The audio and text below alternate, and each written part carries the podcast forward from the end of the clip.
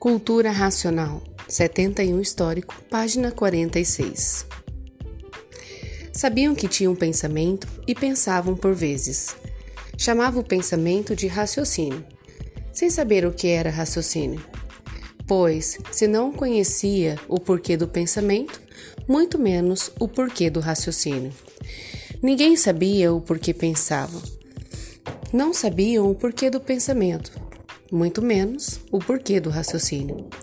Então, pensavam e faziam confusões com o raciocínio, porque nos princípios, dos primórdios, conhecimentos, a dona do pensamento transmitiu na máquina dos pensadores que todos tinham raciocínio.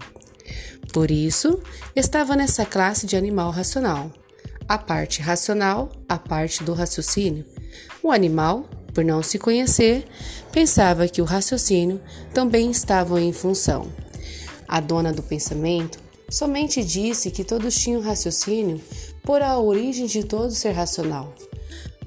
Mas não disse que o raciocínio funcionava, porque ainda não tinha chegado à fase dele, a fase racional, a fase do desenvolvimento do raciocínio. O que sempre imperou foi a fase do pensamento, que é a fase do animal racional. Hoje é que estão conhecendo o porquê do pensamento e a sua fase, e o porquê do raciocínio e a sua fase. Hoje é que estão sabendo o porquê passaram a se conhecer pelo desenvolvimento do raciocínio. Na fase do pensamento, achavam tudo impossível, porque era a fase da lapidação do animal racional e por estarem em lapidação, achava tudo impossível e não sabiam por que modos e maneiras poderiam ser descoberta a verdadeira origem desse mundo de matéria. Porque a fase do pensamento era a fase dos impossíveis. Tudo era impossível, porque tudo estava em lapidação. Então, o pensador, por não se conhecer, por estar encantado, encruado pelos mistérios, enigmas, não admitia que um dia viesse ao conhecimento de todos, a descoberta da verdadeira origem da humanidade. Na fase do pensamento, tinham razão de assim pensar, porque todos viviam sem se conhecer. E por viver sem se conhecer, achavam tudo impossível. Porque mesmo na fase não era para isso.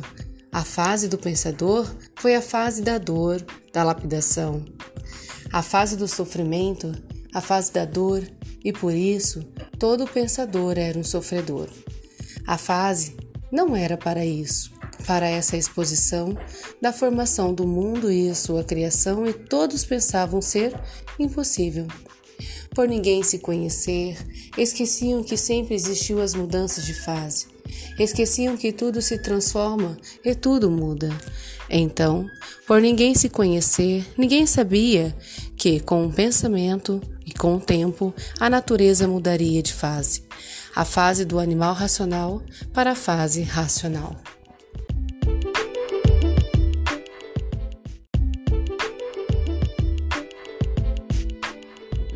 Setenta e um histórico, página cinquenta e cinco. Por ninguém saber o porquê que assim era e por que aí vivia neste mundo, com essa carcaça feita de matéria gerada e feita de um pingo de água. A família do pingo de água, a família da bicharada de uma infinidade de classes. Que família grande, a família dos pingos de água, que não sabiam por que que assim eram. E por não saberem o porquê que assim eram, viviam num estado de confusão permanente por não se conhecer e fazendo confusão de tudo que não conheciam. Essa era a vida do animal racional. Desconfiar de tudo, ter medo de tudo e fazer confusão de tudo que não conhece. Mas agora, aí está a fase racional, o princípio e fim desse tudo feito de um pingo de água. O que é um pingo de água? Mas o que é mesmo um pingo de água? Não é nada. Mas por um pingo de água não se conhecer, o pingo de água pensa ser o que não é, julga ser o que não é, esquecido de sua formação de nada ser. Por ser feito e gerado por um pingo de água, transformado em uma máquina de matéria, com uma carcaça para o revestimento da máquina, e sendo alimentado e sustentado por quem lhe fez. E quem lhe fez, fez tudo para manter tudo o que fez, e os pingos de água ainda ficam pensando que são o que não são. Ficam pensando tudo serem e vendo que na realidade nada são. Mas tudo isso devido à rudez e o atraso da bicharada, que não se conhecia. Agora sim, todos passaram a se conhecer, por meio do desenvolvimento do raciocínio, todos sabendo de onde vieram e para onde vão, como vieram e como vão.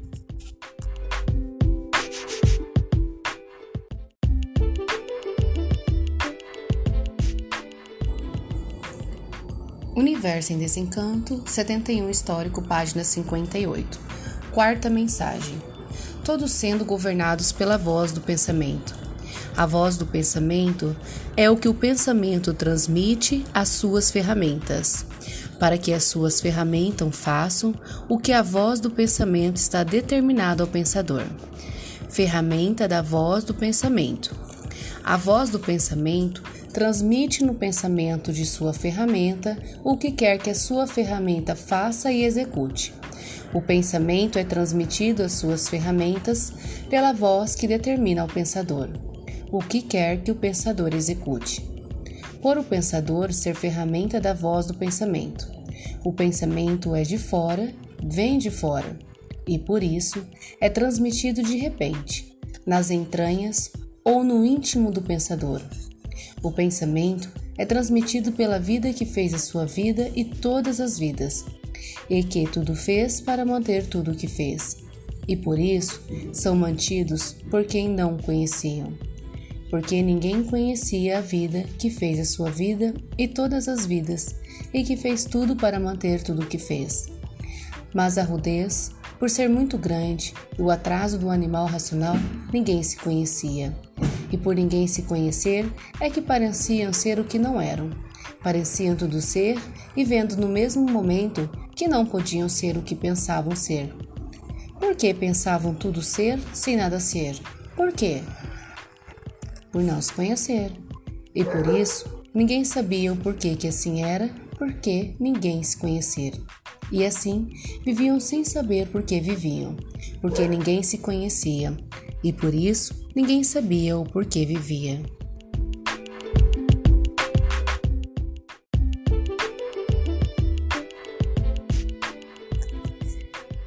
Universo em Desencanto, 83 Histórico, página 115. O ponto supremo do corpo. E o ponto supremo do corpo desenvolvido governa o corpo. E nesse estado de desenvolvimento encontrarão o que há muito procuravam e não encontravam: a paz, o amor e a fraternidade verdadeira pelo desenvolvimento do raciocínio. No pensamento, muito falada, mas não encontrada e não podia ser encontrada, porque o pensamento foi feito para lapidar e por isso não podia encontrar a paz, o amor e a fraternidade, só encontrando no desenvolvimento do raciocínio, para ver que a causa de todos os males tem solução. E aí está ela, o desenvolvimento do raciocínio o ponto preponderante da verdadeira vida eterna, que é o mundo racional, o mundo da verdadeira origem do aparelho de origem racional, para ver que chegaram aonde nunca pensaram de chegar, ter a solução em mãos da causa de todos os males existentes no mundo inteiro.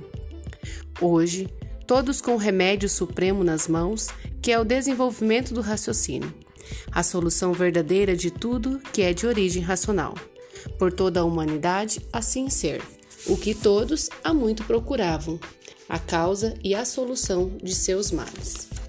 Hoje, aí em suas mãos, a solução, o desenvolvimento da parte suprema do comando do corpo e da vida, o raciocínio. Aí está a solução do desenvolvimento do raciocínio.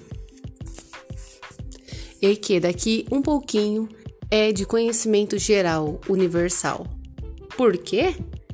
Por ser um fator natural da natureza, por a fase natural da natureza ser racional. Então, tudo isso é uma evolução natural da natureza, onde está o comando real da vida de todos.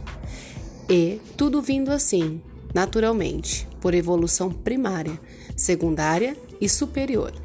E aí está a solução da vida na matéria e das causas dos males da matéria, o desenvolvimento do raciocínio, o verdadeiro remédio de toda solução da causa de todos os males que parecia para o pensador que não tinha solução. Que o pensador não encontrava solução por quê? Porque o pensador não sabia por que pensava, e por não saber por que pensava, não podia encontrar solução. Se ele soubesse por que pensava, ele encontraria solução. Mas, por não saber por que pensava, as causas dos males hediondos e terríveis não tinha solução. Porque todo pensador nunca soube o porquê pensa. Porque o pensamento não foi feito por ele, e sim pela dona do pensamento. E somente a dona do pensamento é que podia dizer ao pensador por que que ele pensa.